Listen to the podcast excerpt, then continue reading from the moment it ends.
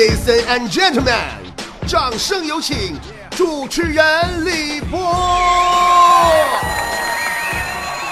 你说我这两天我朋友圈有个女的，天天搁那朋友圈晒幸福，各种晒，我不行，我疯了。今天又晒了，人家说我男朋友好爱我呀，还给我取了个可爱的名字“小太子奶”，萌萌哒，好喜欢呢。我实在看不下去了，我给他回复了，我说把你男朋友送给你的名字呀反过来读一下，还小太子奶奶，哎，明白了吗？然后我就被拉黑了。刚才我听认识她的朋友说，说她男朋友的脸让猫挠了，是咋的？好像还挺重啊，不咋回事今天咱们聊一聊微信和朋友圈啊。微信朋友圈不止一次，大家都聊过，对不对？微信朋友圈具体不就分九大派吗？广告刷屏派、心灵鸡汤励志派、集满点赞送礼派、偏方那个秘方什么养生派。四十五度嘟嘴自拍党，新晋父母晒娃派，还有亲友海外代购派，吃喝拉撒展示派，孤单寂寞文艺派。我就这么跟你说吧，就我那朋友圈，一到半夜就跟那个大众点评网似的，全是晒吃的的。就有一回哈，晚饭前，俺家突然来个人敲门，我打开门一看，是个送外卖的小伙。拎了老多大河蟹站门口了，我说你弄错了吧？我也没叫外卖，再说我也不吃蟹子呀。完，小伙说了，说我知道姐，你不有个微信好友叫坨坨吗？我说是啊。完，小伙说了，说这是你的微信好友坨坨呀，让我拿来给你看一眼的。今天晚上他要吃这玩意儿，但他手机坏了，发不了朋友圈。雇我呀，先给大家伙看完了，他再吃。你快点看，我还得跑十几家呢。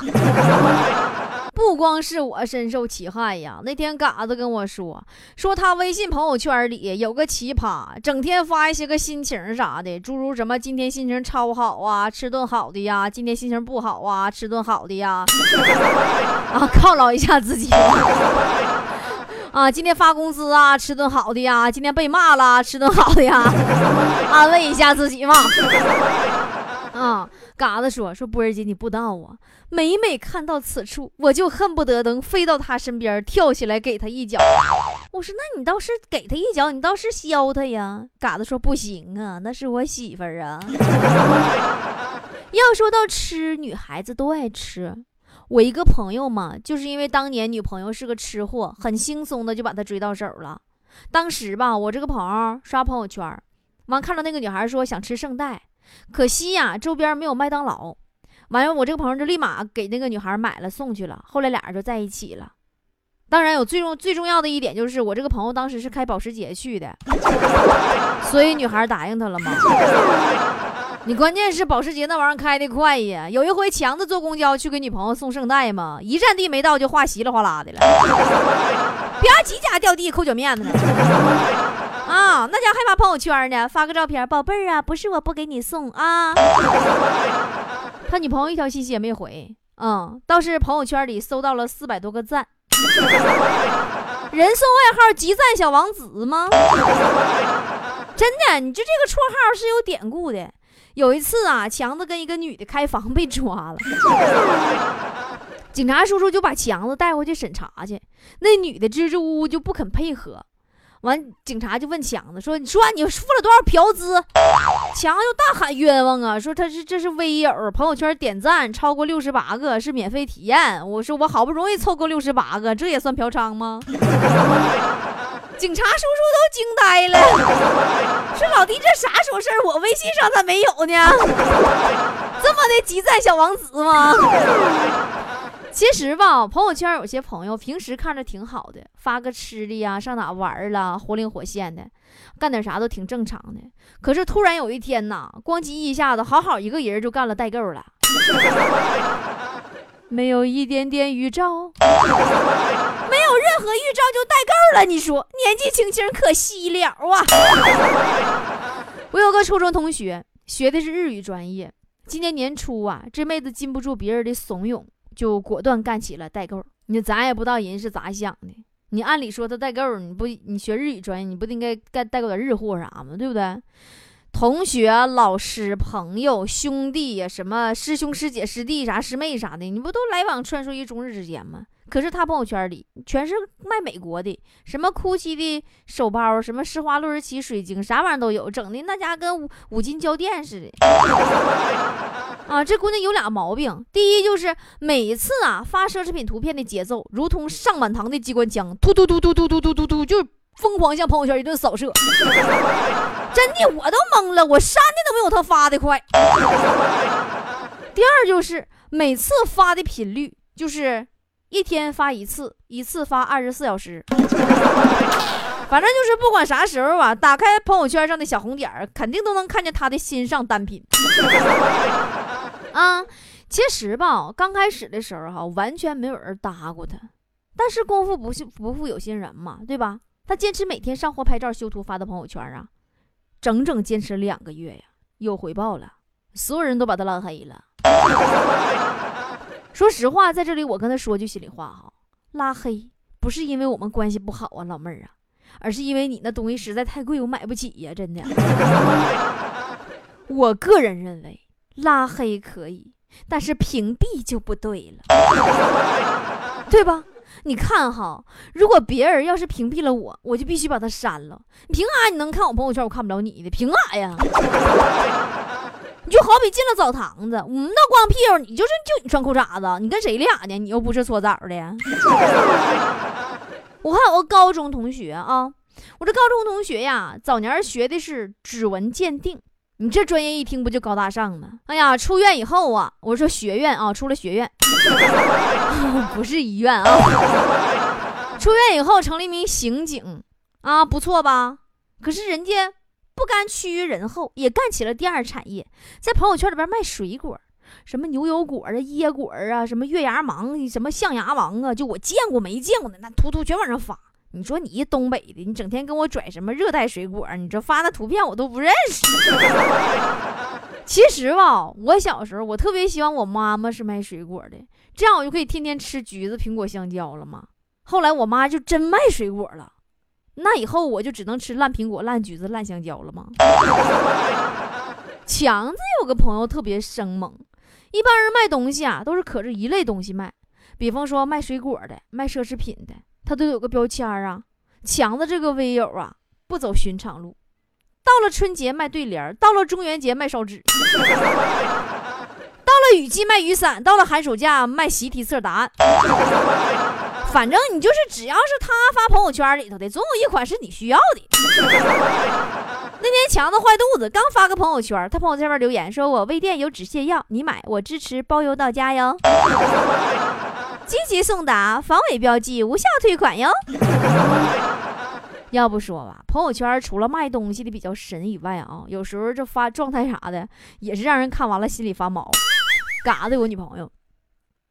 是个女的，阅兵那天嘛，这姑娘各种发图片，各种评论，连起来就是这样的：好帅呀，啊啊啊，不行了，啊啊啊，把持不住了，啊，来救我呀，啊啊啊！嘎子们研究老长时间了，到现在还纠结呢。你说他这玩意儿怎么救？昨天啊，调调在朋友圈发了一条动态。内容是陪伴我三年的你，如今在谁的手里？他有没有让你受苦？你在谁的胯下受辱？我一看，这咋这这是媳妇让人给撬了？这是啊！我就赶紧安慰他呀，我说：“哎呀，别往心里去啊！你媳妇我早就看出来不是啥好东西，她就是一条狗，谁有本事跟谁走。”我说一大堆骂他媳妇的话，我寻思这玩意儿他说完他心里舒服点。不一会儿啊，打电话跟我说说波儿姐呀，你快跑吧，我媳妇拿刀找你去了。我说咋，他还有脸来找我呢？就他不是跑了吗？调调说，谁媳妇儿跑了？我媳妇儿没跑，我是我摩托车丢了，胯下受辱。哎，啊，还有一种人啊，就是特别喜欢在朋友圈发自拍，代表人物就是隔壁老王他媳妇儿，咱王嫂。那天王嫂，我们几个在他家打麻将。这家伙开始各种自拍，咔咔咔发上朋友圈啊，说自己怎么怎么厉害，这个那个的。然后我们三个默默的拿出手机翻朋友圈，大家伙就都知道他有啥牌了。还有一回王嫂被绑架了吗？绑匪拍下了王嫂的照片，准备发给老王要赎金。正要发那一刹那，王嫂也不知道哪来的力气，挣脱了捆绑她的绳索，抢下了绑匪的手机。面对惊慌失措的绑匪，王嫂打开相册，修完图以后，把手机还给他，说：“来发这张。”就是这么倔强。哎呀，这朋友圈里啊，还有一些个。天天群发那些，然后来给我点赞吧，快给我点赞吧，集齐一百个赞，给我个电饭锅，给我个菜板子，给我家孩子点赞吧，就给我媳妇点赞吧，太烦人了。这朋友圈一天五花八门的。那天我看一个美女在朋友圈发，说做紫菜蛋花汤，把手切到了，好痛。哎呀，还附了一张手指头流血的照片我看完我都蒙圈了。紫菜蛋花汤，手切了。你是紫菜要切呀，还是蛋花要切呀？其实啊，这微信朋友圈跟五子棋是一样的。真的，一样式的。你们谁要是先凑齐了妻子、孩子、房子、车子、票子，并且将其连成一线，那么恭喜你，在朋友圈博大精深的海洋里，你可以体会到如何像开了挂一样，想怎么发就怎么发，或者是想怎么刷就怎么刷。最近朋友圈总是看到这样的消息。说暗恋我给我八块钱红包，喜欢我给我八十八红包，爱我给我九十八红包，等等等等啊，我都呵呵了。我烦你，我给你点啥？我给你拉黑呀！一天天的，你这你整个苹果什么六 S 六啥粉色啥色的，挎 LV 包，你这天天这群要发红包，那个那个那样要要要要那啥似的。活不起了，那膈应人呢？咋没钱贴膜啊？还没钱去网吧了？你这是？说到这儿，我真是特别服那帮天天在朋友圈晒奢侈品的哥们儿姐们儿们啊！我隔着手机屏都能闻着你那高仿的、刺鼻的、五爱街的皮子味儿。嗯，就那个劣质的皮鞋啥味儿，你那包就啥味儿。瞅照片我都呛眼睛，天天哭泣 LV，香奈儿，好意思吗？我就把话撂到那儿，别说朋友圈晒高仿奢侈品的，就连晒真奢侈品的都是穷人，你们信不信？因为奢侈品这个玩意儿，我在这个咱们脱口秀演出现场的时候，大伙儿讲过，奢侈品这个玩意儿，其实它真正就是给穷人准备的，你们知道吗？我不是危言耸听啊，最渴求奢侈品牌的绝对是贫穷的人人群，而且肯定他不是富人。咱就举个例子吧。最近不知道你们朋友圈有没有流行条消息，说香奈儿降价，什么抢购请从速什么玩意儿的。但你有没有发现，对消息回应最积极、抢着冲着去专卖店排队的人，真不是那些大款土豪，大多数就是你我身边的那些很熟悉的普通人，张三儿、李四儿、王二麻子啥的。然后你就奔着想，你趁着降价赶紧买一堆战利品，然后发朋友圈炫耀，你会是高富帅？你会是白富美吗？说实在话，在真正的高富帅和白富美眼里，奢侈品只不过是一堆品质比较好的日用品而已。趁降价抢购日用品，就好比就是街道张大妈趁超市搞活动去抢豆油是一样的，一个意思，一个道理，绝壁不是一个太光太光彩的事儿。我跟你说。为什么说奢侈品满足了穷人的奢求呢？这个需求呢？这话就得从头开始说。一开始啊，在古代，奢侈品是干啥的呢？奢侈品这玩意儿是专供皇宫贵族的。后来呀，资本主义在欧洲兴起了，当时社会从未有过的前真的前所未有的繁华。